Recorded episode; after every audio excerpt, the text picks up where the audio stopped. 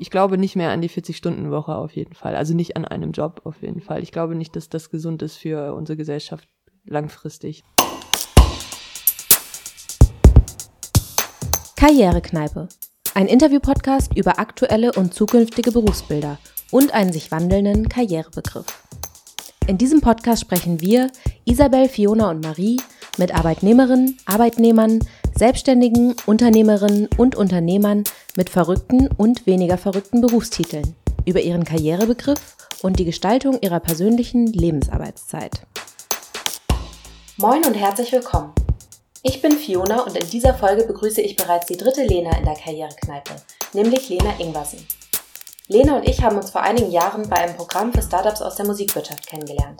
Daraufhin sind wir uns beruflich und privat immer mal wieder über den Weg gelaufen, was vermutlich auch daran liegt, dass Lena überall mitmischt, was in Hamburg mit Musik zu tun hat. Es war aber tatsächlich gar nicht so einfach, einen Termin zu finden, an dem sie mal in Hamburg ist. Und deshalb wollte ich vor allem auch wissen, wie bewusst sie Angestelltenverhältnis und Freiberuflichkeit managt und wie wichtig ihr Auszeiten vom Job sind. Gleichzeitig war ich neugierig, wie man eigentlich DJen wird. Wir haben dieses Interview noch vor Corona auf der Couch sitzend Anfang des Jahres geführt. Ich finde, es ist am Ende doch sehr persönlich geworden. Also viel Spaß beim Zuhören. Hallo Lena. Hallo Fiona. Wie geht's dir? Mir geht's gut.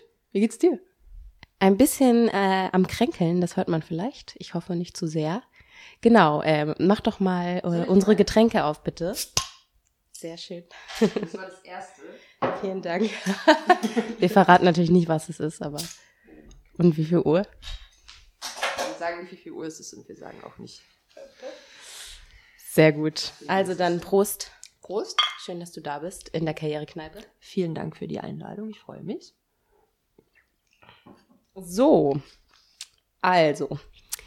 Was war denn die erste berufliche Richtung, die du bewusst eingeschlagen hast? Da kommen wir gleich zu einer Geschichte gleich. Habe ich mir auch schon überlegt, was ich zu dieser Frage sagen würde. Es war so, dass ich da, glaube ich, schon damals in so einem kleinen Konflikt war mit meinem Herz und mit meinem Kopf.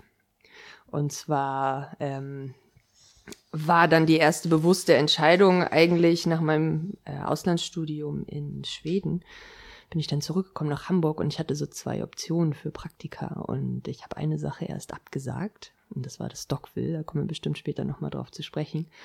Und äh, ich habe es abgesagt, weil mir mein Kopf gesagt hat damals, äh, mach doch lieber was in der Immobilienbranche. Es wäre so eine Immobilienfreizeit, Immobilienberatungsfirma äh, gewesen, die mich auch angenommen hatten für ein Praktikum. Und ich habe mich dann aber am Wochenende ganz schlecht gefühlt und ähm, konnte das noch revidieren. Das heißt, meine erste bewusste Entscheidung war meine Herzensentscheidung, doch in der Musik zu arbeiten. Auch wenn ich Angst gehabt habe, vielleicht äh, nicht genug Geld zu verdienen. Die Angst ist auch immer noch da. Und jetzt, äh, ja, aber es war die erste bewusste Entscheidung. Und was machst du heute? Ich arbeite immer noch in der Musik und in der Kulturbranche. ähm, und bin äh, mittlerweile ähm, zum einen äh, Projektmanagerin vom Music Cities Network. Das ist ein weltweites Musikstadtnetzwerk. Dann bin ich noch äh, selbstständig als Kultur- und als Künstlermanagerin und ich bin auch noch DJ. Deswegen bist du ja auch hier, weil du so vielfältige Dinge tust. Ähm, aber nochmal kurz zurück. Äh, die Wahl zwischen Immobilien und Musik ist ja schon relativ ungewöhnlich. Wie kam es zu diesem, ja, zu dieser Ambivalenz? Was hast du denn überhaupt studiert? Ja, ich habe angefangen mit einem Studium, wo ich auch damals reingerutscht bin, ähm, was es auch nur einmal gibt in Deutschland. Das heißt angewandte Freizeitwissenschaft. Das klingt immer ein bisschen komisch und viele Leute denken, man baut dann eher vielleicht Murmelbahn nur. Ähm, haben wir manchmal auch gemacht. Aber es ist ein interdisziplinärer Studiengang, der sich zum einen mit soziologischen, gesellschaftlichen Prozessen auseinandersetzt, dann aber auch nachhaltigen Tourismus, sanften Tourismus und natürlich dann auch Kultur im weitesten Sinne. Ähm, das hat mich damals angesprochen, weil ich mir das, ähm, das Curriculum des Studiums angeschaut hatte und es sehr spannend fand, weil es sehr viele von meinen Interessen dann verbunden hatte. Ich hatte eigentlich mal überlegt, auch äh, Tourismusmanagement zu studieren in Holland. Das habe ich dann aber doch nicht gemacht. Dann war ich schon fast wieder auf dem Sprung und habe gedacht, dann gehe ich doch nochmal reisen. und ähm, bin dann da doch reingerutscht. Und ähm, genau, bin da mit 60 Leuten aus ganz Deutschland zusammengekommen, die diesen absurden Studiengang gefunden haben in Bremen an der Hochschule. Und das habe ich dann machen dürfen. Ähm, ja, also das war das erste. Das ging dann weiter mit einem Auslandssemester in Schweden. Ähm, genau, das auch Teil des Studiums war. Da war ich in Kalmar. Ähm, das ist 400 Kilometer südlich von Stockholm. Und dann ähm, Teil war auch ein Praktikum zu machen.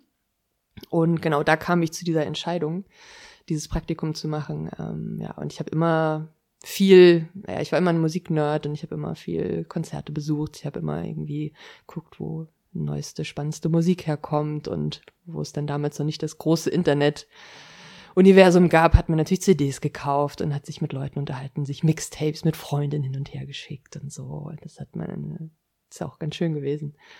Ja, und ähm, die Sache mit der, mit dem Freizeitimmobilien kam auch von einer engen Freundin von mir, die mich ein bisschen inspiriert hat. Ich wollte eigentlich auch mal Stadtplanung, Stadtentwicklung, Geografie machen und so in die Richtung. Skandinavistik wollte ich auch mal studieren. Und ähm, das kam alles so zusammen, dass ich dachte, hey, so ein strategisches Plan und so natürlich, und wenn es um Stadtentwicklung ging, ähm, das hat dann schon auch ein bisschen gepasst oder das wäre interessant gewesen. Ähm, aber es hätte auch sehr viel mit Zahlen und sehr viel mit Statistik und so zu tun gehabt. Das haben die mich auch damals gefragt in meinem Bewerbungsgespräch, ob wie ich dazu stehe. Und ich war so, ja, ja, das ist toll. Genau, und ich habe ähm, genau, und ich habe mich dann aber auch aus Schweden damals heraus für Stockville beworben oder habe quasi eigentlich angerufen und äh, mal gefragt, wie das so aussieht. Und es war dann so, hey, ja, passt auch gerade, schick doch mal was, ganz entspannt und so. Und genau, ich habe mich da eher so initiativ ähm, angeboten und das ähm, genau passte dann irgendwie. Und ich hatte dann nachher bei beiden die Zusage und ich habe dann nicht so eine Pro- und Kontraliste gemacht. Ah. Mhm, ähm, und was stand da so drauf? Ja, die habe ich jetzt natürlich nicht mehr ganz vor Augen, aber es war interessant zu hören und zu oder sich zu überlegen. Also mein Kopf war dann so, hey, so vielleicht in der Immobilienbranche ist es dann ein bisschen aussichtsreicher und es ist vielleicht ein bisschen profunder, was das Geld anbelangt, eine Bezahlung. Also ich glaube, das war so ein bisschen ne, die, der Zwiespalt, der dann damals schon in mir aufkam. Und ähm, Doc will dann, hey, ja, und irgendwie Kultur- und Kreativbranche und so. Man hatte da halt, ich glaube, ich hatte auch nicht die richtige Vorstellung so richtig, ne, welche Art von Wege man dort begehen kann. Ich wusste natürlich, ich liebe Musik und irgendwie auch das, was darum herum eigentlich alles ist. Aber ich glaube, mir fehlt da auf jeden Fall Kenntnis, was da überhaupt gehen kann. Und natürlich war Unsicherheit und natürlich auch der Geldfaktor etwas, was mich dann hat, ähm, zurück, sich mich zurückzunehmen und nochmal zu überlegen. So, aber ich habe dann echt, ich habe Dockville abgesagt und bin dann äh, am Wochenende in Schweden gewesen, das weiß ich noch, und es ging mir echt blöd und ich habe irgendwie geweint und es war irgendwie so ganz anstrengend, bis mir dann irgendwie klar wurde, dass das irgendwie nicht richtig war. Und ähm, bin dann, konnte dann doch das noch revidieren Zum, also was, ich wusste auch dann mit dem ersten Tag, wo ich beim Dockville saß, dass es die richtige Entscheidung war. So. Also die Intuition hat gesiegt und offensichtlich hast du es ja auch nicht bereut. Ich sag noch mal kurz, also Stockville ist ein Musikfestival in mhm. Hamburg, auch ein Stadtfestival, das weiß ja, kennt ja nicht jeder. Und was glaubst du, wie würde es dir gehen, wenn du dich anders entschieden hättest heute? Kannst du dir das überhaupt vorstellen? Wow. Ähm, ich glaube, die Frage stellt sich nicht, weil ich wahrscheinlich schon damals in einem sehr kurzen Prozess ähm, gelernt habe, unbewusst, glaube ich, unterbewusst, dass ich auf mein Bauchgefühl und auf mein Herz hören muss. Und das war eine relativ kurze, so sehr, sehr kurze Entscheidung oder ein Entscheidungsprozess. Ähm, ich habe mit vielen anderen Leuten mittlerweile gesprochen, wo es darauf auch zu sprechen kam und man sich dann aber erzählt hat, hey, das ist irgendwie was gewesen, da habe ich länger für gebraucht oder ey, krass und es fühlte sich einfach nicht gut an. So. Und ich glaube, die Frage stellt sich nicht, weil ich, das hat sich wahrscheinlich bis jetzt durchgezogen, dass ich dann immer, wenn ich Sachen mache, schon versuche dahinter zu stehen. Ja.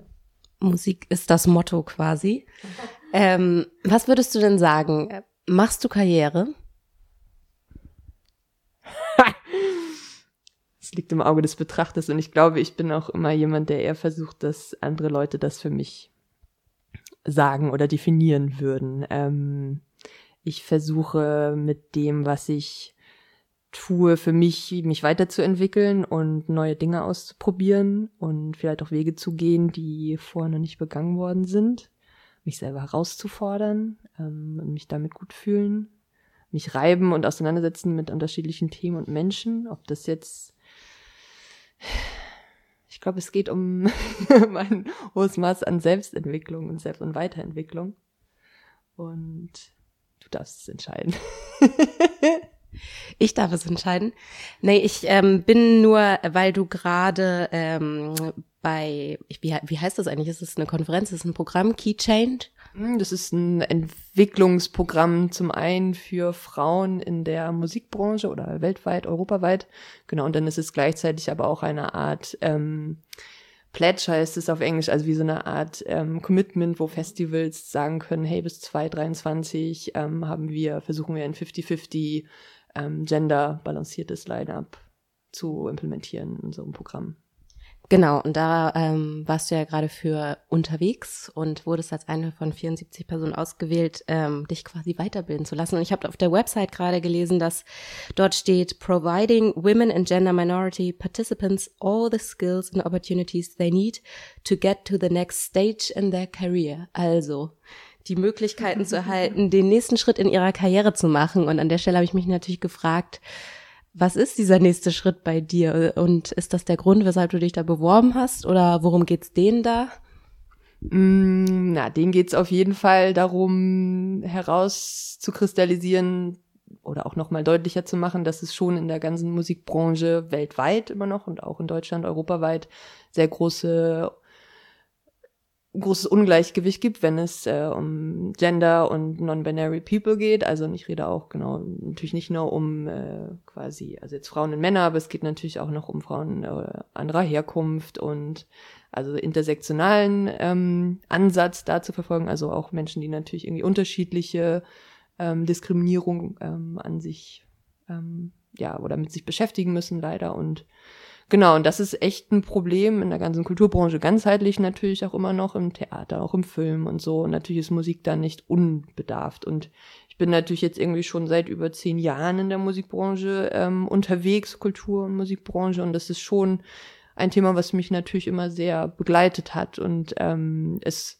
ist sehr spannend, jetzt dort auf Gleichgesinnte zu treffen, europaweit und sich zu vernetzen und gemeinsam zu merken, dass man da ähm, an etwas Größerem arbeiten kann. Und das gibt mir gerade sehr viel Energie auf jeden Fall. Würdest du denn sagen, dass dann Karriere aus deiner Sicht auch viel mit Selbstwirksamkeit zu tun hat?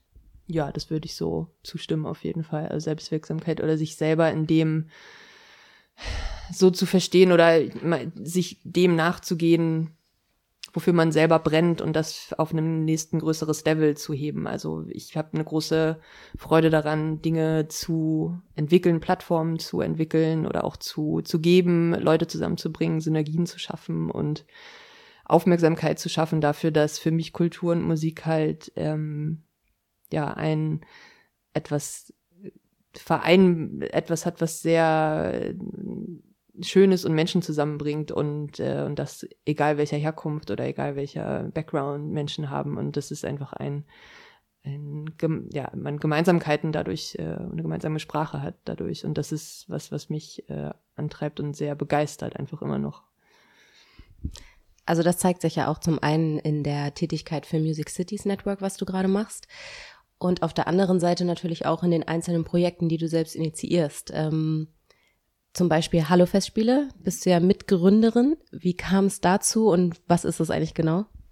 Ja, ähm, das ist entstanden aus ähm, ein paar Leuten, die damals dann auch beim Dockville dabei war, also Dockville als Kunst- und Musikfestival im Süden von Hamburg, in Wilhelmsburg. Und da haben sich dann nach ein paar Jahren ein paar Leute raus ähm, ja, rausgenommen und haben einfach gesagt, wir wollen was Neues machen und uns weiterentwickeln. Und genau, da war ich auch ein Teil von. Das war auch gerade die Phase, wo ich so ein bisschen raus bin aus dem Bachelor und dann angefangen habe, meinen Master zu machen. Und ähm, genau, das Hallo kam zustande, weil sich nach einer Zeit eine Gruppe an Leuten aus dem Dockville auch rausgelöst hat und gesagt hat, wir haben Lust auf was Neues und das passte dann auch bei mir rein. Ähm, und äh, genau, war und, unter anderem Dorothee Halbrock, ähm, genau, die auch das Artville, also former Kunstcamp ähm, mitgegründet hat und quasi kuratiert hat. Und Genau, und das war einfach so so eine Gruppe an Leuten, die Bock hatten, hey, wir haben Lust, einen Ort zu suchen in Hamburg, der noch nicht mit irgendwas besetzt ist und da was Neues zu machen. Und letztlich wurde eine alte, genau, Kohlenenergiefabrik ähm, ausfindig gemacht im Osten in Hammerbrook, ähm, genau, das Kraftwerk Bille, Privateigentum von einem Eigner aus Leipzig, die dort auch die Baumwollspinnerei gemacht haben und auch immer noch machen und aufgezogen haben. Genau, und wir mit dem Kollektiv da ähm, reingegangen sind in eine Art von, ja, ähm, Versuch, das mit dem Format Festival ähm, einen geschlossenen Raum eigentlich zu öffnen und Leute, die vielleicht nicht dort sonst vorbeigekommen wären, zu inspirieren und einzuladen, äh, mitzugestalten. So, es war ein sehr offener Prozess. Wir haben sehr viel mit der Nachbarschaft gemacht. So, es war sehr bereichernd, sehr intensiv. Ja. Wie habt ihr euch finanziert? Ja, ähm, öffentliche Gelder, genau, von der Stadt teilweise, ähm, auch teilweise dann ein bisschen größere Gelder, oder es waren noch EU-Töpfe teilweise und auch noch ähm, Kulturstiftung des Bundes. Das sind natürlich immer sehr, sehr lange Prozesse, du kennst es ja auch. Sehr lange ähm, Antragsprozesse und auch Abwilligungsprozesse, das ist auch alles gar nicht mal so einfach, genau. Und es war schon sehr abhängig von öffentlichen Geldern, ist es auch immer noch, genau. Und das genau, hat dann immer mal, hat so ein bisschen die Größe auch des Festivals dann ähm, mit sich gebracht. Also mal größer, mal kleiner, je nachdem, wie viel Geld da war. Genau. Hast du dich dann in dem Moment vom Dogville verabschiedet und nur noch das gemacht und wurdest du bezahlt in dem Moment? Mm, ich habe mich vom Dogville verabschiedet, habe dann das mein Masterstudium begonnen, habe dann aber parallel ähm, nee, das war nicht ganz gleich. Es war dann so, dass ich Hallo machen konnte. Die haben mich bezahlt teilweise, genau, aber es war halt ja auch nicht gereicht, sondern ich habe dann auch noch eine Art, äh, genau, ich habe dann für Deichkind gearbeitet, auch noch ein Jahr lang, ähm, genau, habe da sozusagen ähm, eine Kollegin vertreten, die auch ein Kind zur Welt gebracht hat, äh, die das Management macht und genau ich dort im Team war und in der Zeit äh, genau mit den Kollegen noch den Rest der Tour damals abgewickelt habe und mit der Band auf Tour war. Das war sehr spannend, eine sehr schöne Erfahrung auch. Und äh, ja, tolles professionelles Team, sind jetzt auch gerade wieder auf Tour und verkaufen alles aus. Es ist sehr spannend und eine sehr krasse Entwicklung, was die Bühnenperformance anbelangt. Tolle Kunstform, es ist halt fast ein Theaterstück. Es ist, ja. Da warst du, glaube ich, drei Jahre ungefähr, ne? Oder? Anderthalb waren das, glaube ich, ja. Und bei Hallo ja auch. Ähm, ja, warum Hallo war ein bisschen länger, also zweieinhalb, drei Jahre mit dann auch noch der Schaltzentrale. Also aus den Festspielen heraus ist dann auch noch die Schaltzentrale hervorgegangen, sozusagen ein experimentelles Stadtteilbüro, was auch immer noch existiert, wo ich jetzt immer noch ehrenamtlich immer mal hier und da bin, ähm, weil es einfach ein schöner, freier Raum ist, um zu experimentieren. So einen Ort gibt es jetzt gerade auch nicht so viel in der Stadt. Das ist ganz schön. Es hört sich so ein bisschen so an, dass du Lust hast, die Dinge anzustoßen und auch irgendwie noch ein bisschen hängen bleibst, aber dann auch schnell was Neues brauchst, was dich herausfordert? Mm, das kommt ein bisschen drauf an, ähm, würde ich, es kommt immer ein bisschen drauf an, dass ich wahrscheinlich auch bei ein paar anderen Sachen noch auf der Suche war, zu gucken, was mich wirklich interessiert. Ich habe auf jeden Fall ähm, ähm, einen Prozess durchgemacht, glaube ich, zu realisieren, dass man, glaube ich, also in diesem Bereich, wo ich jetzt bin, Kultur, Musik ist dann das eine, aber ich glaube, man hat in jeder Branche, in der man ist, eine Nische, die man sich vielleicht sucht oder auch eine Ecke oder auch einen Bereich, wo man sagt, hier möchte ich irgendwie sein und möchte versuchen, irgendwie mein, meine Energie, mein Wirken irgendwie auszubauen. Und ich glaube, das war sicherlich eine Phase, dass ich für mich dann herausgefunden habe, dass mich die großen rahmengebenden Prozesse von solchen, also von strukturgebenden Organisationen ähm, total interessieren und ich das spannend finde, dass man, wo man wirklich vielleicht versucht, Einfluss zu haben. Das muss nicht unbedingt direkt Politik sein, aber eher an der Schnittstelle von Stadtentwicklung hin zu wirklich ähm, Strukturen Infrastrukturen zur Entwicklung, ähm, ja, im Austausch mit internationalen Partnern und so. Das hat sich so ein bisschen rauskristallisiert. Das das für mich dann eher noch der Antrieb ist. Und ich habe ja auch immer noch parallel dann, oder ich mache ja auch immer noch Beratung mit Künstlern auch. So ein bisschen so, also bei mich, weil ich das spannend finde, die unterschiedlichen Perspektiven immer wieder einzunehmen, die unterschiedlichen Hüte aufzusetzen. Mhm. Ähm, und ich das unglaublich bereichernd finde, immer wieder nicht nur auf eine Sache zu fokussieren, so, so fokussiert zu sein, ja. Das ist, das zieht sich ja auch so ein bisschen durch, durch deine Tätigkeiten und durch deine Arbeitgeber, würde ich sagen. Du warst ja auch im Stiftungskontext unterwegs. Da haben wir uns ja unter anderem auch nochmal getroffen, ähm, was ja schon eine ganz andere Struktur hat, als zum Beispiel freiberuflich DJ zu sein. Wie wird man das denn eigentlich und wie kommt man dazu?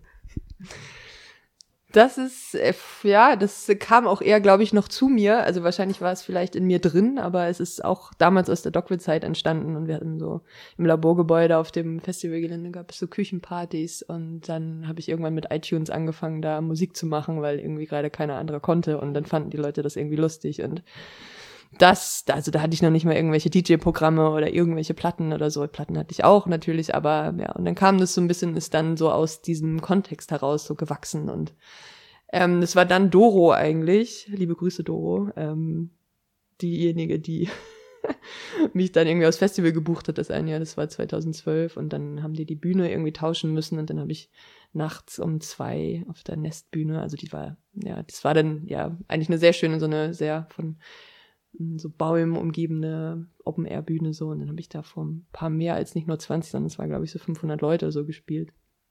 Aber weil die mich tauschen mussten und dann konnte ich zum Glück nur bis zur ersten Reihe oder dritten Reihe gucken. Und ich wollte gerade sagen, hattest du gar keine Hemmung davor? Doch. Aber ich gebe was hätte ich machen sollen. Augen zu und durch, voll ins kalte Wasser. Du hättest auch Nein sagen können. Ja, ja hätte ich machen, habe ich aber nicht. Also nee, muss durch. Wie gut bist du denn im Nein sagen? Bei Sachen, die ich nicht mag, sage ich Nein, auf jeden Fall. Aber da war ich natürlich, äh, das ist jetzt ein interessantes Beispiel, aber ich habe mich der Herausforderung dann angenommen, sagen wir so. Ich, ich, also wenn ich dann gefragt werde, was zu machen und ich stehe dahinter, dann versuche ich das durchzuziehen. Dass das natürlich in so einem größeren Kontext war, aber was anderes. Aber das ist äh, mit der Zeit ähm, gewachsen und ich habe da großen Spaß dran, weil das auch wiederum ein Ort ist, wo man eine Tanzfläche vor sich hat oder wenn es jetzt im Club-Kontext ist oder auch im Festival, ist das der, die Tanzfläche auch ein Ort von Begegnungen und Leute zusammenzubringen. So. Und das ist dann eigentlich, das ist halt eine andere Perspektive für mich wieder, das so zu sehen. Und das ist auch wieder schön, wieder vielleicht Leute rauszufordern und irgendwie Sachen zu spielen, die ich gerade entdeckt habe, irgendwie, weil ich irgendwo war und gucken, wie die reagieren und so. Das ist, ähm, das ist dann spannend. Ja. Und das machst du auch weiterhin? Wie oft trittst du denn so auf? Ähm, das kommt immer drauf an. Ähm, ja, immer so einmal im Monat oder alle zwei genau, jetzt kommt noch mal der Sommer. Also ich mache das so nebenbei, das ist halt ein, auch ein ja, netter Nebenverdienst. Also ich mache das dann genau mit den anderen Sachen so zusammen im, im Kombination. Ähm, ja, aber wenn sich dann was ergibt und wenn ich das, wenn ich Zeit habe, dann mache ich das auf jeden Fall gerne, ja. Und Workshops gibst du auch. Wie passt das noch in deinen Zeitplan? Das ist auch eher eine Herzenssache auf jeden Fall, wenn sich das ergibt. Ähm, auch entstanden eigentlich so ein bisschen aus diesem schallzentralen Kontext, also und wo sich dann auch die Möglichkeiten gegeben haben, da doch auch mal was zurückzugeben. Das ist vielleicht auch meine Art, ein bisschen mehr Empowerment für Frauen ähm, und also Female mit Sternchen ähm, zurückzugeben. Also genau, es sind halt DJ-Workshops für Frauen, ähm, Females, ähm, die Lust haben, sich da ähm, auszuprobieren. Und das habe ich auch schon im Festival-Kontext gemacht. Das ist total schön, weil es echt was ausmacht, wenn man nur mit Frauen im Raum ist und weil andere Art von eine andere Art von Atmosphäre zustande kommt und weil man auch andere Fragen fragt und glaube ich auch vielleicht weniger Angst hat, als wenn vielleicht ähm, ein männliches Pendant da stehen würde und man vielleicht mehr Respekt hätte, sondern dass eine sehr intime Atmosphäre immer ist. Und ähm, wenn sich das in meinen Zeitplan einflechten lässt, dann mache ich das sehr gerne und es ist jedes Mal sehr, sehr bereichernd gewesen, ja. Gab es so einen Moment, ähm, wo das Thema bei dir irgendwie verstärkt auf die Agenda kam? Oder wann hast du das dir so zum Thema gemacht?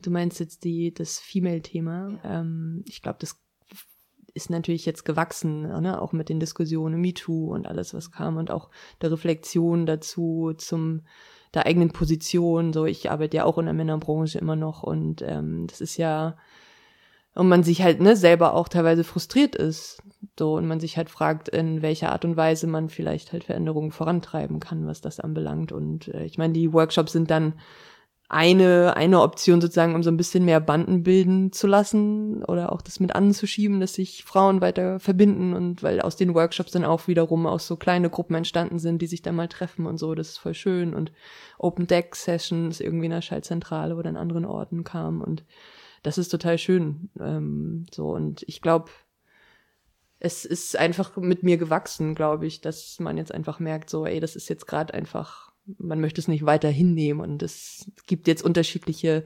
Stellschrauben, wo man äh, vielleicht ansetzen kann. Das ist ganz schön. Finde ich auch. Ich würde auch gerne mal teilnehmen. Letztes Mal hat es ja leider nicht geklappt, aber ich habe auf jeden Fall Bock drauf. Ich sag Bescheid, wenn der nächste ist. Sehr gut. Ähm, mal gucken, wie ich mich dann so schlage. Äh, genau. Ähm, wie koordinierst du denn deine unterschiedlichen Jobs gerade? Also wie viel Zeit nimmt was genau ein und fällt dir das eigentlich auf? Also wie bewusst machst du das eigentlich?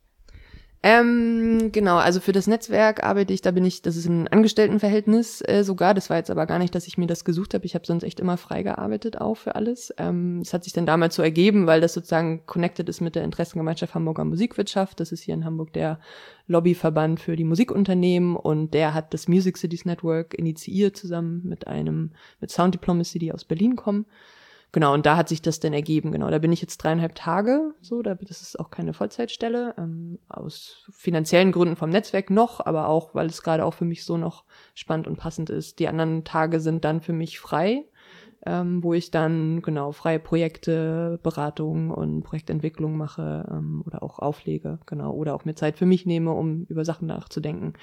Das ist mir schon wichtig und ist mir auch sehr wichtig geworden. Ähm, und es war auch nicht immer einfach. Und weil ich auch Phasen hatte, wo es anders war. Und ich sicherlich ein, zwei Mal auf jeden Fall kurz vor Burnout war. Davon, also würde ich mich jetzt mal so selbst diagnostizieren. Ähm, und ich auch viele Freunde in meinem Umfeld habe, die ähm, ja in ähnlichen Phasen waren, wo man natürlich irgendwie ne raus aus dem Studium, Überforderung vielleicht ne mit sich selbst zu organisieren, Nein sagen hattest du ja schon so, ne? Oder sich selber einzuschätzen, ihre seine Grenzen zu setzen, ist, glaube ich, ein kontinuierlicher Prozess bei mir auch, das, also im Arbeitskontext wie auch im Privaten natürlich irgendwie zu gucken, so wie weit kann man da jetzt gehen. Ich finde, das ist total wichtig und ich finde es auch mega wichtig, voll offen darüber zu reden und das auch nicht klein zu schweigen, sondern sich vielleicht auch dann irgendwie, ne, mit bei Freunden Hilfe zu holen oder auch irgendwie professionelle Hilfe zu holen, sich zu überlegen, wie will ich mich denn strukturieren, wie kann ich irgendwie meine Priorisierung im Tag irgendwie, also im Tag oder auch im Woche oder für ein Jahr hinkriegen. Total wichtig. Also gerade wenn man dann natürlich so unterschiedliche Sachen macht ich. Ich ziehe da Energie raus, wenn ich so viele unterschiedliche Sachen mache. Ähm, und bin auch, also ich bin auch strukturiert und ich mag das auch, sozusagen, mir dann Pläne zu machen, auch für ein Jahr oder für ein Projekt oder für mich selber. Das klappt auch mal besser und mal schlechter, ähm, aber grundsätzlich ist das so mein Anspruch, dass man das macht. Ähm, man muss aber schon echt ein gewisses Maß an Selbstdisziplin mitbringen und natürlich, ne, und das, ja, den Schweinehund in sich selber dann natürlich auch immer mal wieder treten, auf jeden Fall. Wie hast du das gelernt? Also für, für mich ist das auch das total wichtige Thema. Ich arbeite ja auch bewusst nicht Vollzeit, aber ich finde es auch recht schwer, diesen ersten Schritt zu machen, sich besser abzugrenzen. Also wie kam das bei dir dazu, dass du das hingekriegt hast? Es gab ein paar Situationen, wo ich auf jeden Fall gemerkt habe, dass es zu viel ist so und ich, dass ich mich abgrenzen muss. Also es gab auch, also ich finde, man kann auch darüber offen sprechen, ähm, dass ich äh, auf jeden Fall eine Phase hatte, wo ich auch also zusammengeklappt bin. Also ich bin eigentlich eher nur, ich bin bewusstlos geworden, äh, weil ich war auf einer Party und ich hatte einfach so, weiß ich nicht, zehn Sachen im Kopf, so mit irgendwie Masterstudium noch und dann hier fünf Projekte gleichzeitig und so und irgendwie hat mich mein Körper einfach dann ausgestellt, so kurz für eine Weile. Es war kurz bevor ich eigentlich die Masterarbeit anmelden musste und ähm, das war schon bisschen beängstigend, nicht bisschen, sondern sehr so und das hat mich sehr, hat mir sehr zu denken gegeben. Und ich bin dann, ähm, ja, das hat aber auch dann wiederum eine ganze Zeit lang gedauert, bis ich dann wirklich realisiert habe, äh, dass ich mein Verhalten ändern muss. So, ich bin immer wieder kontinuierlich äh, wieder mit mir selber ins Gericht gegangen und habe mich dann gefragt, so wie hoch ist denn gerade mein Stresslevel so und das war ein Dreivierteljahr lang danach immer noch auf dem gleichen Level bis du wirklich realisierst und dich immer wieder rausnimmst aus Situationen, um dich selbst zu reflektieren und dann, ich glaube, das ist einfach so voll wichtig. Also dieses selbst in stressigen Phasen bei Projekten oder bei sich, sich selber und sich selbst drehen, einfach sich rauszunehmen aus der Vogelperspektive, sich zu fragen, so, ist das jetzt gerade das, was ich will? Was sind meine ich meine Prioritäten? Wo will ich hin? Das ist was, was ich bei Projekten mittlerweile natürlich also sehr automatisiert mache, aber das musste ich auch krass lernen. So, ne, ist das jetzt gerade wichtig? Dass ne, man ver verliert sich ja auch voll schnell so als Projektmanagerin in Sachen und krass und öh. Ähm, ja, Selbstreflexion voll. Also das heißt, du hast es auch hauptsächlich mit dir selbst ausgemacht oder hast du dir auch Hilfe von außen konkret gesucht? Habe ich nicht wirklich. Also ich war, das, ich war bei einer Homöopathin dann, ähm, aber das war, genau, aber das war eher so, so ein kontinuierliches Treffen dann immer danach, um zu gucken, wie es mir geht und, ähm, und habe dann aber schon das versucht mit mir selber auszumachen und dann Priorisierung und genau mein, meine Orga sozusagen. Natürlich hatte ich auch alle Tools aus dem Studium so. Ich habe ja dann Kultur- und Medienmanagement gemacht am Master und man weiß das ja auch, ähm, was man dann eigentlich tun muss. Ne? Aber es ist, geht natürlich auch wirklich darum, das wirklich für sich selber zu implementieren. Also mir ist es ist schon echt wichtig äh, mittlerweile, dass ich auf jeden Fall irgendwie ein, zwei Tage ne, auch in der Woche habe, wo ich was anderes mache oder so, oder wo ich Sport mache oder wo ich einfach nur lese oder so oder irgendwie rumchill. Das ist einfach voll wichtig, so, weil sonst, also es, ja, also mir ist schon aufgefallen, also mir ist das wichtig und ich bin auf jeden Fall auch am Start aber mir ist auch ein gutes Leben auf jeden Fall wichtig ich will mich nicht kaputt machen. So. Und ich glaube, wir sind eine andere Generation einfach. Also ich auf jeden Fall und auch viele in meinem Umfeld, wo man einfach sagt, so, gut, ich will auch keine 100% Stelle. So, ich kann viele Sachen machen. Vielleicht habe ich auch eine 110% Stelle jetzt, ist ja auch okay. Aber so dieses, ich ziehe total viel Energie aus den unterschiedlichen Synergien dann und genau. Und das muss man trotzdem abgrenzen. Aber das ist auch immer wieder eine Balance der Balance die ganze Zeit. Ja, absolut. Also ich meine, das ist ja auch der Grund, warum wir diesen Podcast machen, weil mhm. es uns genauso geht wie dir. Ähm, ich frage mich trotzdem immer, warum muss das erst so weit kommen irgendwie so? Also äh, woher kommt dieser Leistungsdruck? Also es ist teilweise, ist es intrinsische Motivation, ist es Druck von außen, ist es das Karrierebild, was man noch in sich trägt mhm. und was man erstmal über den Haufen werfen muss. Weißt du, was es bei dir war? Ja, das ist eine gute Frage. Also wenn man jetzt so ne, über das Karrierebild spricht oder wenn du mich fragst, was das für mich bedeutet oder so, ne, das ist schon, habe ich ja, also hatten wir ja gerade auch schon, ne, so dieses, ich glaube für mich, ich habe keinen klassischen Karrierebegriff oder so, ne. Also da meine Eltern waren da eher, eher entspannt drauf und haben meine Schwester mich immer machen lassen so und das war eigentlich auch total schön ich hatte jetzt nicht das so, ich muss jetzt irgendwie Jura studieren, muss jetzt irgendwie fett Kohle verdienen oder so, sondern es ging natürlich irgendwie darum, sich selber irgendwie kennenzulernen und ähm, weiterzuentwickeln. Und ähm, ich finde es, ich glaube, klar ist das gesellschaftlicher Druck und auch der Druck, den man sich selber macht. Ich bin schon sehr ehrgeizig und ich bin auch sehr perfektionistisch. So, das hat natürlich dann dazu nicht so wirklich viel beigetragen.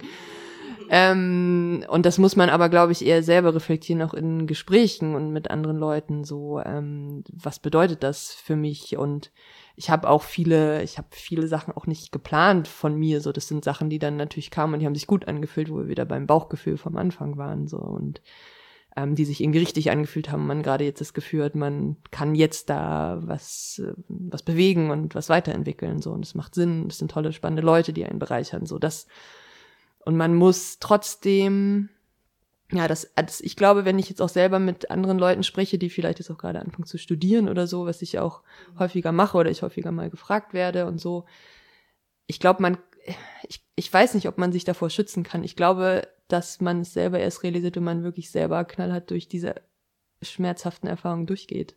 Oder ich weiß, wie siehst du das? Ich also man kann sich versuchen zu schützen, ja, und man, ich kann natürlich diese Pläne machen, aber dann komme ich trotzdem an eine Grenze nachher.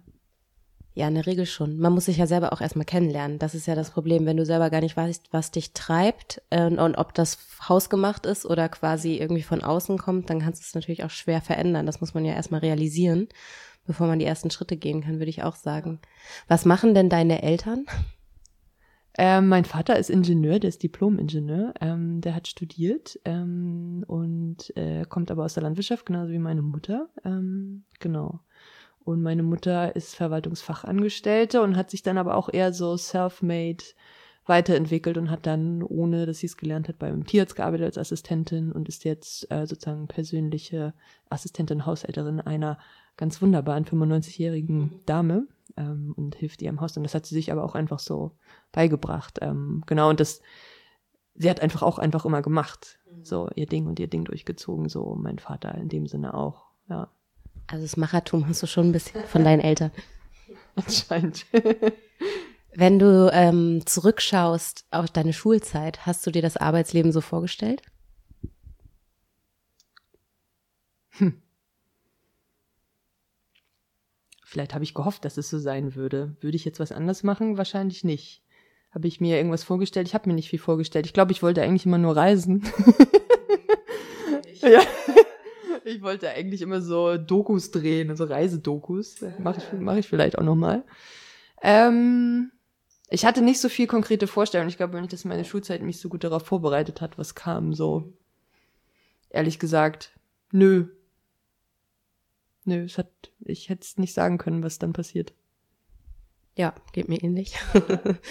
ja, ich wusste auch nicht so richtig, was mich erwartet. Ähm, Nochmal zu, du hast ja gesagt, was dir schon, was dir Energie gibt. Was raubt dir denn Energie? Was raubt mir? Also beruflich. Beruflich, ja. Ähm, hm. Gute Frage auf jeden Fall. Ähm, zu wenig Budget. zu viel hantieren mit ähm, kleinen Beträgen natürlich, dass man nicht so viel Raum hat. Ähm, natürlich macht es auch immer wieder kreativ. Ähm, zum einen dann natürlich auch ähm, Fehlkommunikation oder halt ne, nicht, nicht eine schöne Kommunikation zwischen Team, Mitarbeitern, wo es halt nicht irgendwie offen ist. Also es ist mir dann schon wichtig, dass man sich Feedback gibt und so weiter. Und wenn man irgendwie Vibes spürt, ich bin relativ sensibel, was sowas anbelangt, so da versuche ich, na, also versucht man natürlich irgendwie mal so einen gute, guten Vibe irgendwie herzustellen und so. Also das raubt mir dann Energie auf jeden Fall und ist problematisch. Und natürlich, wenn, wenn, wenn man merkt, dass es eigentlich zu viel ist gerade so und wenn man aber nichts machen kann. Das ist natürlich alles, raubt dann eher noch Energie und es macht dann eher noch fertig auf jeden Fall. Und das zu erkennen und dann eher wieder das in was Positives oder zu umzuwandeln, um das zu erkennen, dass man das nicht so weit kommen lässt. Das sind eher noch so Sachen, ja, die dann wieder Energie geben. Aber ja, es sind wahrscheinlich noch mehr, wenn ich länger drüber nachdenke, aber ja. Ja, aber es ist wahrscheinlich auch ein Aspekt bei der Jobauswahl neben den Themen, die dich sowieso treiben. Was meinst du denn genau?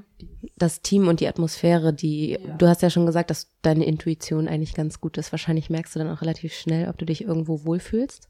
Ja, ja, auf jeden Fall. Also das, äh, oder glaube ich, fällt mir recht leicht, ähm, das oder zu verstehen oder zu fühlen. Ähm, und es ist mir auch sehr wichtig, dass ich in einem guten Team arbeite. Also jetzt im Büro ist es auch sehr schön und auch mal sehr lustig und so. Das ist mir auch äh, wichtig. Und natürlich sonst, wenn ich mit den Städten weltweit kommuniziere, ist das natürlich einfach sehr bereichernd, ähm, jetzt die Möglichkeit zu haben, mit den Städten zu kommunizieren und zu lernen, Perspektivenwechsel zu haben. Ja also den Städten aus dem Music Cities Network, sollte man vielleicht dazu sagen. Ja, du hast das Thema Geld auch schon ab und zu angesprochen. Äh, ich habe mich gefragt, wie wichtig ist dir denn Sicherheit? Ähm, weil natürlich in solchen Situationen, wo man es nicht hat, ist es einem wahrscheinlich wichtiger, aber jetzt aktuell? Mm, ich habe auch, ja, ähm, eine Ambivalenz in mir sicherlich, was das anbelangt. Also natürlich eine Art von Wunsch nach bisschen Stabilität, auf jeden Fall ähm, aber auch einen sehr großen Drang an Herausforderungen und Abenteuerlustigkeit und neue Sachen auszuprobieren, die natürlich vielleicht manchmal nicht mit so viel Geldsegen zu tun haben. Ähm, so eine Balance auch da wieder zu finden. Ob das jetzt für mich dann das System ist, dass ich weiß, äh, durch die Anstellung habe ich natürlich jetzt irgendwie eine Art von Saves Income oder sicheres Income, ist das eine, ja. Ähm, und auch die, durch die freien Sachen kommt natürlich auch immer noch mal was rein. Also es ist schon so, dass man, dass ich da versuche, die Balance zu halten. Also ganz frei war es auch in Ordnung, ähm, aber da kam es dann aber auch mit Projekten, wo ich wusste, dass es auf jeden Fall trotzdem genannt hat, Geld gibt. Ähm, ja, es macht mich dann schon eher unruhig. Ja. Könntest du dir denn vorstellen, nochmal komplett frei zu arbeiten?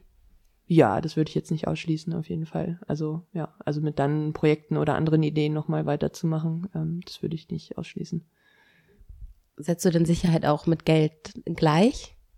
Nee, nicht unbedingt, auf jeden Fall. Ähm, würde ich so nicht sagen. Sicherheit in dem Sinne ist natürlich auch ähm, Sicherheit, die dann auch mit Team zu tun hat oder auch eine Sicherheit mit ähm, Thematiken, mit denen man sich auseinandersetzt. Und natürlich, klar, ist Sicherheit dann auch Geld. Also ich bin dann natürlich einfacher, wenn es einfach da ist. Am liebsten möchte ich einfach gar nicht drüber nachdenken.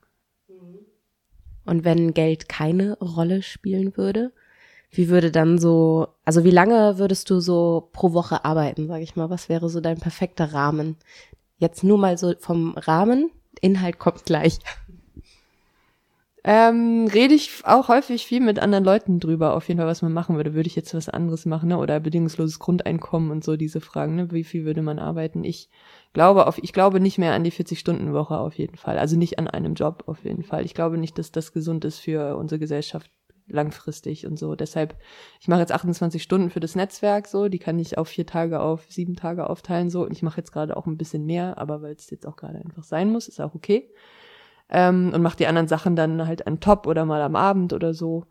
Ähm, ich finde, eine Freiheit zu haben, in dem das zu entscheiden, ist total wichtig. Also ich finde auch eigentlich, genau, ich finde es eigentlich in Ordnung, also dieses sieben oder sechs Stunden pro Tag ähm, sich dann vorzunehmen und auch wenn es mal mehr ist und ich bin auch, klar, mache ich dann auch Nachtschichten auf jeden Fall. Aber ich glaube, sich abzugrenzen, versuchen, einfach auch äh, sich Pausenphasen einzurechnen und was Schönes zu machen, Kino zu gehen oder irgendwie gutes Essen und so Sachen, ja. Und auf einer inhaltlichen Ebene, wenn ähm, Geld keine Rolle spielen würde und vielleicht auch diverse andere Faktoren nicht, die müsstest du mir dann noch nennen, aber äh, was würdest du dann machen? Das ist lustig, weil ich darüber auch schon äh, ein bisschen mit anderen Leuten gesprochen habe und ich glaube, ähm, das meine ich mit der Nische vorhin schon. Und ich glaube, ich habe äh, Richtung jetzt einge, äh, eingeschwungen und einge, eingeschlagen, dass ich, äh, glaube ich, schon auch genau das machen würde, was ich jetzt mache. Wenn ich mir jetzt hätte einen Job bauen müssen, den baue ich mir jetzt ja auch gerade, weil es das Netzwerk so noch nicht gegeben hat, dann hätte es auch mit solchen Themen zu tun, mit, ähm, mit Kommunikation internet auf internationaler Ebene zum Thema Stadtentwicklung und wenn es darum geht, gute Rahmenbedingungen für Kultur und Musik zu schaffen innerhalb von Musikszenen und, äh, und das weltweit ähm, und daraus zu lernen und eigentlich auch komplett ohne Grenzen zu denken, ohne Nationalitäten zu denken. Also diese Transnationalität und Transkulturalität, mit der ich dann ja eigentlich gerade hantieren darf, das ist unfassbar bereichernd und für mich auch irgendwie das Einzige, was Sinn macht in unserer heutigen Zeit, wenn du jetzt auch nochmal die großen gesellschaftlichen Probleme aufmachen möchtest. Ähm, und es ist, natürlich ist es auch krass, so ein Netzwerk zu haben und es gibt, ne, aber es ist ein Beitrag dafür, trotzdem all Kultur als Verbindungsglied zu sehen und Musik als Verbindungsglied zu sehen, um Vorurteile abzubauen und um auch ja, einfach irgendwie die Welt zu einem besseren Ort zu machen. Wir hatten jetzt schon mehrere Interviewpartner bei uns und Gäste im Karrierekneipe-Podcast, die irgendwie sehr international aufgestellt sind. Hast du das Gefühl, das ist der Grund dafür? Und glaubst du, es braucht das unbedingt? Weil ich könnte mir auch vorstellen, dass einige Personen dann sich danach immer denken, oh mein Gott, ich war noch überhaupt gar nicht unterwegs und jetzt fehlt mir unbedingt irgendwas. Für, also um gute, für einen gute Jobs sozusagen oder auch für eine Karriere oder so oder für das ist ja jedem selbst überlassen, dann so wie dir auch, was man darunter versteht. Aber klar, in beruflicher Hinsicht natürlich irgendwie, um sich weiterzuentwickeln, vielleicht auch um Karriere zu machen. Ähm, um, naja, oder das, was ich gerade gesagt habe, geht natürlich so ein bisschen in eher in Richtung auch, ne, mit irgendwie dem Aufkommen der rechten Parteien wieder und das auch europaweit unterschiedlich, ne, und andere Probleme, Rassismus und Homophobie und so Themen, ähm, das sind halt Sachen, die nicht nur national sind, sondern halt auch über die Grenzen hinausgehen. Und für mich ist das das ein, also für mich ist das ein Weg, auf jeden Fall zu mehr Verständigung beizutragen. Auf jeden Fall, das ist nett und aber das ist ja auch genauso in Deutschland ähm, wichtig und passiert ja auch, dass man aber auch durch den Blick über den Tellerrand sich immer wieder neu positioniert, genauso wie beim Reisen ja auch. Aber ja, also ich mache jetzt ja auch Blick über den Tellerrand von Hamburg aus in die Welt hinein so und das, also ich hole sozusagen die Internationalität eigentlich gerade hierher für mich und ähm, das immer austauschen, ja. Und das ist, äh, ich, also für mich ist das auf jeden Fall ein Weg. Das, ich sage jetzt nicht, dass es der Weg ist, aber es ist sicherlich ein wichtiger Weg, um sich selber immer wieder zu reflektieren und herauszufordern, auf jeden Fall. Um bei den großen Themen zu bleiben, ist ja auch gleichzeitig ein kritisches Thema. Internationalisierung geht ja auch mit vielen Reisen einher, was einerseits irgendwie die Perspektiven eröffnet, gleichzeitig haben wir das Thema Umweltnachhaltigkeit mhm. groß auf dem Plan. Inwiefern, also was denkst du dir dazu? Also äh, findest du, dass du zu viel reist? Ähm, das ist ein ironisches Thema und auch ein bisschen absurd. Äh, und das ist auch richtig, dass du das ansprichst, weil ich das auch anspreche. Und das sind natürlich so europäische Projekte, die dann transnationale Mobilität, so das Fachwort, fördern mögen ähm, und gleichzeitig aber noch das Klima retten wollen. Ähm, es ist halt ein bisschen widersprüchlich, ist es auch. Und ähm, das auch auf jeden Fall auch ein Thema ist, was ich jetzt auch gerade in Keychains mit einbringe. Es gab auch jemanden, der sich genau in der Nachhaltigkeits Abteilung von Ikea arbeitet, der sozusagen auch Input gegeben hat, so weil man muss sich auch in diesen kulturellen, musikalischen Kontexten akut mit diesen Themen auseinandersetzen und sich fragen, wie kann denn das eigentlich sein und wie können eigentlich dann Lösungen aussehen für Conference Calls ähm, und muss man eigentlich dann irgendwie vor Ort sein? Kann man sich nicht auch woanders treffen? Kann man auch eigentlich dann eine Art von ne, Hologramm Institution, ne, schaffen, ne? Also und darüber muss man nachdenken, weil das kann ja nicht die Lösung sein. Und ich bin, also ich bin auch fast ja, es ist unangenehm. Also jetzt äh, ist man Teil von dem Keychange-Programm und ist dann hier und da eingeladen, darf da hinfahren und so. Und ja, ich bin jetzt, äh, ich bin aus Stockholm nicht zurückgeflogen ähm, und bin mit dem Zug gefahren. Und ich habe mich auch ein bisschen besser gefühlt. Ich habe mich gefragt, wie ich mich fühle. Ähm, musste aber hinfliegen, weil es nicht anders ging, weil zeitlich und die Verbindungen so blöd waren. Also, also das ist ja auch noch so ein Ding, die Züge und so. Ich würde jetzt auch mit dem Nachtzug nach Tallinn fahren, aber gibt es halt nicht. Und das ist natürlich eine Problematik, ähm, um die man sich auf jeden Fall kümmern muss. Also, und da sind ja unterschiedliche Menschen dran an dem Thema. Ähm, und das sollte auch, ja, muss integraler Bestand sein, Bestandteil sein von vielerlei Überlegungen, nicht nur in Musik und Kultur. Ja, absolut. Also genau, ähm, nochmal zurück auf den Karrierebegriff. Ich habe mich gerade noch gefragt, ähm, ja, würde sich, denkst du, dass sich das nochmal verändert, auch wenn du jetzt gerade sagst, das wäre der Job, den du dir auch selbst ausgesucht hättest? Bist du offen dafür, nochmal was ganz anderes zu machen in Zukunft? Das würde ich ja nicht ausschließen, wenn man jetzt sich meinen Vita anguckt und du auch sagst, genau, ich schieb Sachen an und mach dann weiter. Das mache ich ja nicht nur. Ähm, aber genau, ich sehe natürlich oder ich habe Freude daran, natürlich irgendwie neue Entwicklungen herauszukristallisieren und dann zu gucken, was man daraus ziehen kann und das weiterzuentwickeln. Das kann ich mir mit dem Netzwerk jetzt auf jeden Fall noch weiter länger vorstellen. Ähm, aber natürlich kann es sich auch noch in was anderes weiterentwickeln, wie einen Ort, den man dann vielleicht aufbaut, ähm, mit anderen Leuten zusammen oder so. Und das, genau, also das würde ich jetzt nicht ausschließen oder kann ja auch parallel laufen dann. Da habe ich dann erstmal noch nichts gegen einzuwenden. Ähm, natürlich habe ich auch darüber nachgedacht, ob man natürlich trotzdem noch mal komplett rausgeht aus der Musikbranche. Ja, die Überlegung gab es auch. Ähm, jetzt gerade sehe ich auf jeden Fall gerade wieder sehr viel Sinnhaftigkeit und ich glaube, manchmal denke ich dann auch darüber, ich glaube, selbst wenn wir in der Kosmetikbranche wären, oder du mhm. auch, dann hätte man auch Probleme. Ich glaube, man muss sich dann halt immer mit ähm, Strukturen auseinandersetzen oder mit Verbänden oder mit Dingen, die da sehr, sehr lange Jahre gewachsen sind. Und das ist auch in jeder Branche so, auch wenn wir in der Stahlbranche wären. Und das ist ähm, etwas, womit man sich dann halt entweder abfindet oder wenn man dann halt keinen Bock hat, so dann halt nicht so. Das heißt, ich bleib jetzt da, ich verharre da auf jeden Fall, versuche, ähm, soweit es geht, ähm, ja, schöne Dinge voranzutreiben und Veränderungen zu bewirken. Ja, und ja, solange ich mich damit gut fühle und ja, ich selber daran begeistert bin und ähm, ja, Erfüllung darin sehe, dann mache ich das auf jeden Fall weiter. Gibt es denn Momente, wo du keine Erfüllung darin findest? Oder dich vielleicht die Strukturen frustrieren?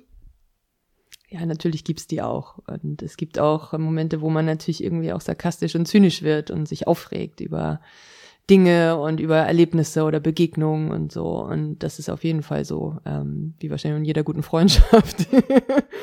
Weil ist irgendwas verflucht. Hatte ich auf jeden Fall, auf jeden Fall. Aber das ist auch das Ding, ja. So setzt man sich damit auseinander und transformiert diese Energie nicht vielleicht in was Positives und kanalisiert sie dann, also die Frustration in etwas Positives. Und äh, das versuche ich jetzt, solange ich mich noch gut damit fühle, auf jeden Fall. Und ich fühle mich jetzt auch, also jetzt ist alles soweit spannend und bereichernd, dass ich das auf jeden Fall fortführen würde. Ähm, aber es gibt die natürlich, ich glaube, das ist auch normal. Auf jeden Fall. Ähm, ja, wir kommen eigentlich auch schon zur letzten Frage. Und zwar, was müsste denn in den nächsten zehn Jahren passieren, damit du sagen kannst, es waren gute Jahre in Bezug auf dein Arbeits- und Privatleben? Und welche Schraube müsstest du jetzt vielleicht auch drehen noch, um dahin zu kommen? Na, da hast du dir eine schöne Frage zum Schluss ausgedacht. ähm, ich glaube, ich will mich ähm, auf jeden Fall weiter herausfordern, also dann auch in den nächsten zehn Jahren. Ähm, ich würde das gar nicht an jetzt einer bestimmten Position festmachen wollen. Es geht auch gar nicht, weil das habe ich auch nie gemacht, sondern es sind Dinge, die gekommen sind, sich gut angefühlt haben. Ähm, und ich will trotzdem auch aus meinen Erfahrungen lernen und mich weiterentwickeln und, glaube ich, mich dann immer so gut es geht selbst reflektieren und ähm, das zurückgeben, auch an die Leute, mit denen ich arbeite. Ähm, und ich möchte empathisch bleiben und das nicht verlieren und auch vielleicht auch in die, die Branche und all dem, wo ich bin, noch mehr Empathie reinbringen, weil es einfach auch teilweise einfach sehr hart ist und irgendwie die Menschlichkeit ein bisschen verloren gehen mag. Und ja, und der Spaß darf natürlich auch nicht verloren gehen. Also ich glaube, ja, mich auf jeden Fall grundsätzlich vom, vom Inneren her einfach gut fühlen mit Sachen und mich auch gut fühlen mit Entscheidungen und auch die Größe haben, dazu zu stehen, ähm, einfach Nein zu sagen, wenn es sich nicht gut anfühlt. Klingt richtig und gut und auch nach dem, was momentan so propagiert wird und was man, glaube ich, auch der Generation, die sich gerade fragt, wie sie ins Arbeitsleben starten sollte, vielleicht raten sollte zu tun. Würdest du dem zustimmen oder hast du noch weitere Tipps? Ja, ich habe darüber auch schon ein bisschen nachgedacht, was ich, ähm, ich meine, so, ich glaube, selber hatte ich, glaube ich, nicht so viele Vorbilder oder es gab so einzelne Leute vielleicht, wo ich immer spannend fand oder man sich was rausgepickt hat an Fähigkeiten oder so, weil es geht ja schon so ein bisschen auch, ne, in zehn Jahre Perspektive zu überlegen, so was gibt man selber weiter und wie will man selber eigentlich sein als jemand, der irgendwie mit Leuten arbeitet und Sachen voranbringt und so und ähm, weiß nicht. Ich glaube, ich versuche mir immer selber zu sagen, dass es nicht so richtig viele, also Fehler gibt es eigentlich nicht, sondern es sind eigentlich immer Chancen daraus, was zu lernen, auch wenn es halt irgendwie weh tut. das versuche ich irgendwie selber mir auch immer einzubläuen, obwohl ich durch den Perfektionismus dann natürlich immer auch immer noch äh, gedrillt bin, irgendwie alles gut zu machen, so, aber selbst wenn mal was schief läuft, das natürlich irgendwie auch die Kraft daraus ziehen, es positiv zu drehen.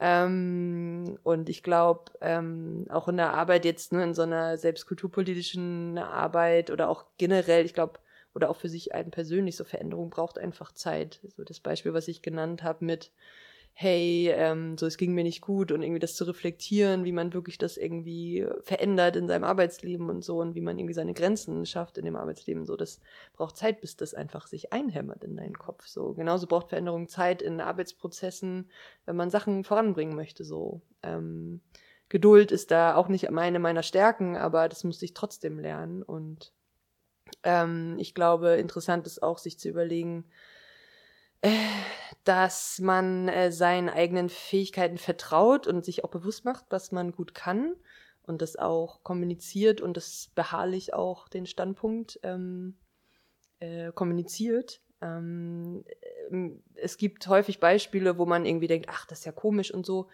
oder sich dann irgendwie in Kontext setzt mit Leuten und auf einmal realisiert, so das ist gar nicht normal, dass man das vielleicht weiß oder so und auch quasi sich dann eigentlich nicht zurückzunehmen, um dann zu sagen, ey, das ist jetzt irgendwie aber das ist jetzt aber echt so und ich würde es so machen. So, also dieses Selbstbewusstsein dann auch zu haben, einfach so. Und das ist auch was, was ich über die Jahre noch mehr immer lernen musste oder gelernt habe, so zu sagen, ey, sind vielleicht auch Sachen, die ich kann oder weiß oder so und in Kombination mit anderen Menschen, so wo man merkt, so das ist jetzt auch etwas, wovon andere vielleicht was lernen können oder so. Ähm, und ich auch natürlich auch im, äh, äh, genau, im Gegensatz auch von anderen Leuten das auch annehmen mag. Und ich glaube auch trotzdem, dass keine Entscheidung ist für immer. Ähm, so, ich, also ich mache jetzt das, was ich mache, aber natürlich kann ich jetzt auch im nächsten Jahr irgendwie komplett sagen, so, ich mache was komplett anderes so und es ist auch okay. Dafür ist das Leben ja auch immer noch lang genug und es gibt auch, ich kann auch immer noch im Studium mir überlegen, was ich immer noch mache. Also und ich glaube, das hatte ich früher auch immer so, Gott, ich entscheide mich jetzt dafür und es ist denn jetzt das alles.